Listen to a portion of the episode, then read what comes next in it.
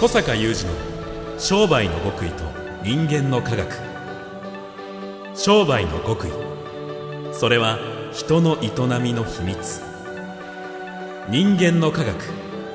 それは商売に通ずる扉。ここでは学術研究と現場実践を併せ持った小坂雄二独自の視点からあなたの仕事と人生に役立つ情報をお伝えします。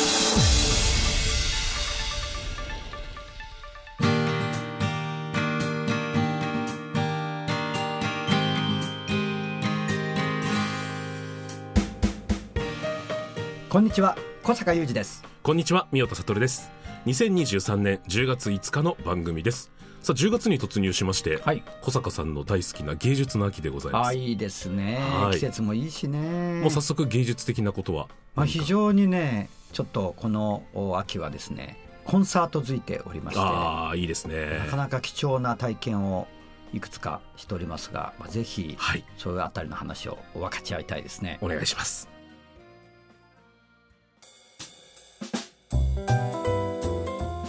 小坂さん結構大物アーティストのコンサートに行かれているイメージありますけれどもはい。今回は？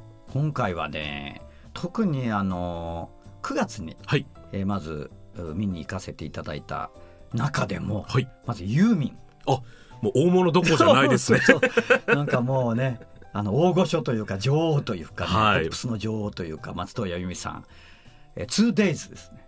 あのー、2日間連続で、うんえー見に行かせていただこれはね素晴らしかったです、ね、2days 行かれたんですね。まあありがたいことに抽選で2日間とも当たったもんですから。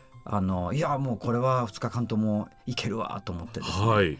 あの行きまして、うん。でユーミンのコンサートってすごい久しぶりなんですよ私、シャングリラっていうステージをやってた頃があって、はい。このシャングリラの時にライブ見て、ええ。まあ、ライブというかスペクタクルショーですよね、はい。ユーミンの場合。うん。見させていただいてそれ以来ですから。それで何年ぶりぐらいになるんですか、ね、何年ぶりぐらいなんだろう。10年へえ。は経ってるんじゃないかなっていう気がするんですが。現役でまだやられてるのもすごいですよやそう驚くべね。きことで、うん。まあ、今回こういう方少なくないんじゃないかと思うんですけども50周年記念？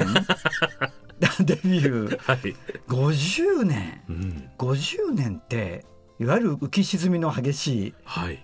えー音楽の世界でですよ50年うん。でしかも過去を振り返ってみるとですねもう二十歳そこそことかそういう時代にメガヒット出してるわけじゃないですはいか。はいはい。まあ、あの日に帰りたいとか、もうその初期の頃の曲とか改めて今回ベスト版で聴き直すとまあ良すぎるね曲がもうすごいいい。曲。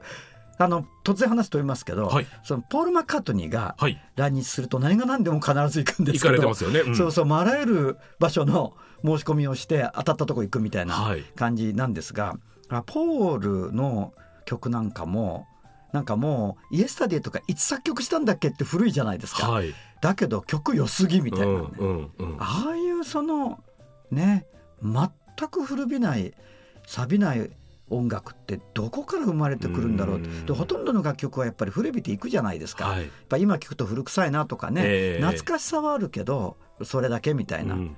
だけどすごい。でしかも今もうバリバリでしょ、うん。あユーミンの話だけど、はい。まあ、ポールもそうだけど、はい。ユーミンね。ねその50周年、うん。デビュー50年アニバーサリーってえユーミンいくつになったんだっけ？って見ると、はい。69歳ですよ 私の母より年上です。そうですか、うん。69歳とは思えないはい。あのユーミンのステージってショーですからもうステージも大きいしあちこち動き回るしダンサーも入るしね、うんうんその中で飛んで跳ねてぐるぐる回ってうん歌うですよ、すごいな。しかもなんかこれあのまだツアーやってますからあのネタバレになるので喋らないですけどもセットリストはあのとにかくなんかブワーッと盛り上がる曲をうわーっと何曲かやった後に息も切らさないでバラードを歌うんですよう。ん。これ声楽やってた宮田さん的には分かると思うんだけど、はい。69歳のいや驚異的ですよね。驚異的私ポール・マッカートニーがあのステージを水をいっぱいも飲まないでやりきったのを見てもやっぱりこの人は人間ではない。という確信を得た。神だった。みたいな気がするんですけど、はい。ユーミンもすごいものがあったですよね。うん。でやっぱりもう当然満席ですけれどもなんというかそのアリーナ全体を包み込むパワー。うん。これ前に矢沢永吉さんがインタビューであの武道館でも何でもやっぱりコンサートにいよいよステージに上がる時ってすごいプレッシャーなんだって話をしててそれはどうしてかっていうとやっぱりものすごいエネルギーがこう期待してるぜっていうか、はい。何とも言えないものが来るんだって。はい。でそれをガバーッとこう押し返すというか、うん。受け止めるというか包み込むというかそういうものがいるんですよみたいな話を、うん。ざっくり意味合い的に。多分違う言葉遣いだったと思うんですけど A ちゃんがはい。されてたのをすごく私覚えてるんだけど、うんうん。すごいなと。もう僕がその部分でも脅威だなと思うのはやっぱ仕事柄、本当1万人とかの前ではいはい。喋ることもあるんですよね。確かにオリンピックのね、はい。実況とかやられるし。なのでその期待はもちろんありますしただ期待を向けられてるのは僕の場合はスポーツ選手たちに向けての期待なので、まあそれ確かに。それをこうどれだけ引き立てるかが僕の仕事なので、うんうんうん僕に向けた1万人の期待ではないから、うんうんなんとか乗り越えられてるなっていうのもあるんですけどそれが1万人2万人もっとがそうそうそう。自分一人に中継で見てね。なんかもう羽生くんとかね、はい。どういう感じって思うよね。そうなんですねそれをパフォーマンスで返せるなんていやそれこそ本当に人間じゃないなと思いますね。すごいものをうん。見たと思い、そして宮田さんそのユーミンに続いてね。続いて、はい、9月は、はい。実はあのかなりまた趣が異なりますけどジョン・ウィリアムズ。あまた神のコンサート。神ですよ。えジョン・ウィリアムズって日本来るんですか？いやこれ驚くでしょう、はい。ジョン・ウィリアムズってあこれえジョン・ウィリアムズ誰って方のために一応言うけど、はい。もう映画音楽界のなんというか巨匠というレベルを超えてそうですね。も生ける神うん。という感じなんだけど、そのまあ音楽ジョン・ウィリアムスが手掛けた音楽「ジョーズ」「E.T.」「インディ・ジョーンズ」スター・ウォーズ」うん。ハリー・ポッター」うん。ね、スーパーマンもういい枚挙にいとまがない、まあ、グラミー賞何度取ったかみたいな、はい。アカデミー賞何度取ったかって話なんですがこのジョン・ウィリアムスが来日したんですよ。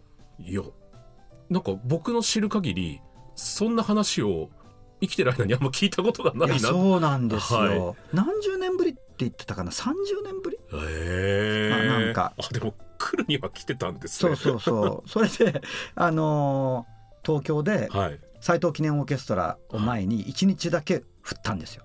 へえだから来日しただけじゃなくて指揮したんですよ。御年91歳 いやなんか来るだけですごい。そうですね。でうちの母より年上ですよ。いやそういうことですよねでもそういうことですよ。でちゃんとオーケストラを指揮しちゃんとどころかもうね1曲目から始まり1曲なんだったっけね1曲目スーパーマンだったかな、うん。そして「ハリー・ポッター」を何曲かやり「スター・ウォーズ」を何曲もやりもうめちゃめちゃ場内盛り上がって、はい。それでアンコールに応えてアンコールはえーヨーダのテーマをやって、うん。さらにインディ・ジョーンズのマーチをやって、はいはいはいはい。そして帝国ですよ。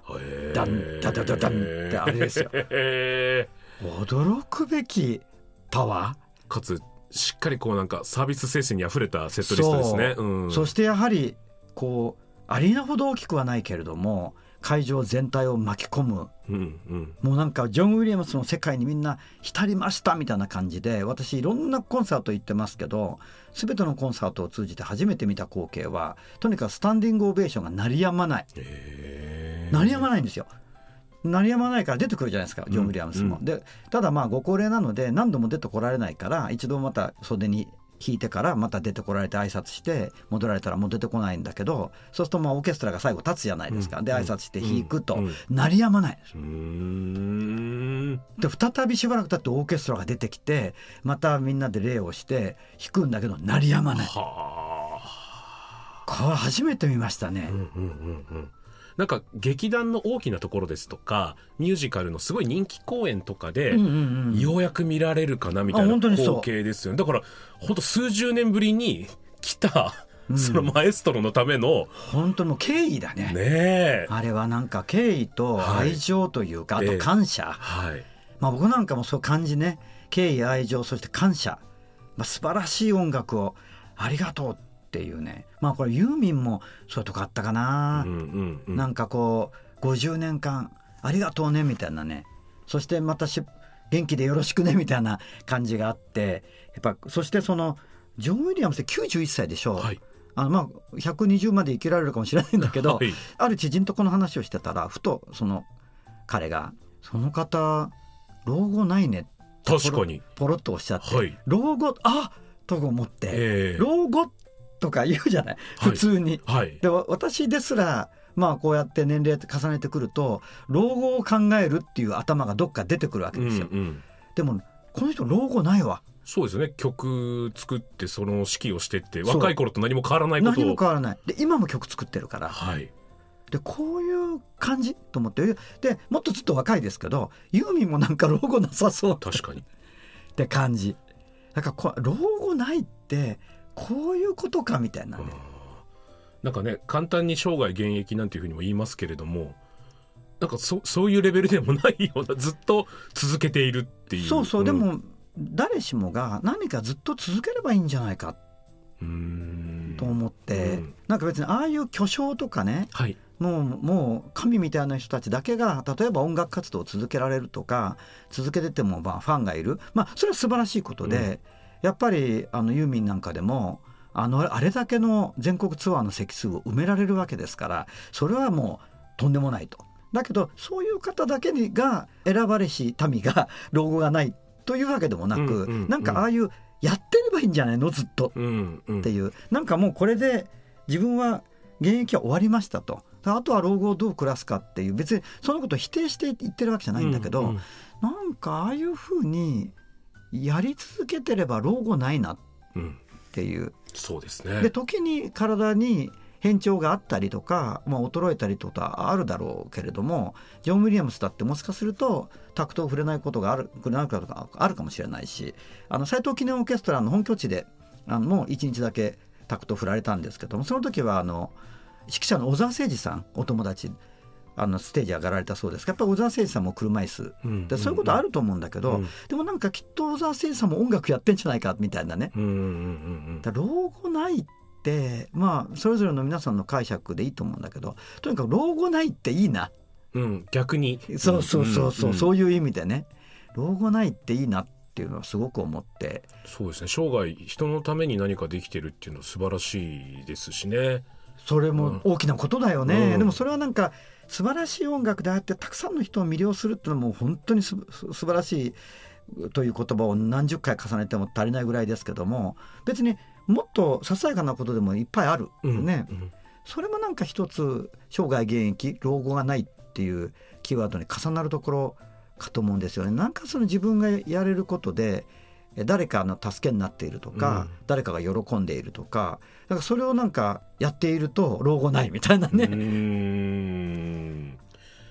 ワクワク系の会員の皆さんあとファンの皆さん小坂さんの老後はないみたいです。そうですね。もう本当にそういう意味での生涯現役っていう、まあ、言葉としてはね、うん。自分の頭の中に常にあったんですけどなんか生々しく、うんうんうん。そのき巨匠と神神たちのですね、お姿をこう拝見してもうああこれかみたいなね。だからこれの100分の1,000分の1万分の1かもしれないんだけどでもこのようにあろうというふうにね、うん。すごいものを見させてもらった。9月のいくつかのコンサートの中でも、まあ、とりわけ印象深かった、えーものをちょっと皆さんに分かち合わせていただきました。はい小坂雄二の商売の極意と人間の科学。ここまでのお相手は小坂雄二と三代悟でした。